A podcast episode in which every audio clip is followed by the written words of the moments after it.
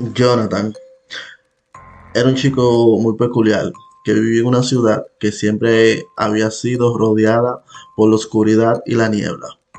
Era un lugar tenebroso donde la gente decía que las sombras cobraban vida y caminaban por las calles por las noches. Un día, Jonathan y un grupo de amigos decidió explorar las calles de la ciudad después de la puesta del sol.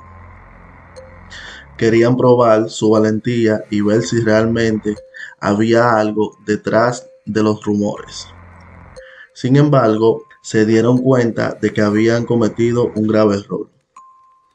Las sombras empezaron a seguirles a Jonathan y a los amigos se dieron cuenta de que eran más que simples sombras, eran hombres sombras, criaturas maléficas que se alimentaban de la maldad y el miedo de las personas. Pronto los hombres sombra los cercaron y comenzaron a atacarles.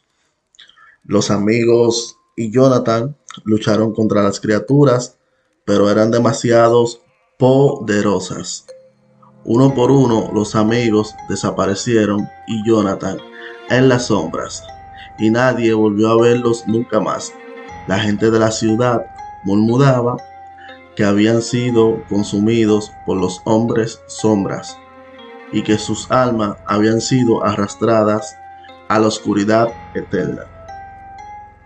Desde ese entonces la ciudad siempre ha sido un lugar tenebroso y temido. En los rumores sobre los hombres sombra han sobrevivido hasta nuestros días.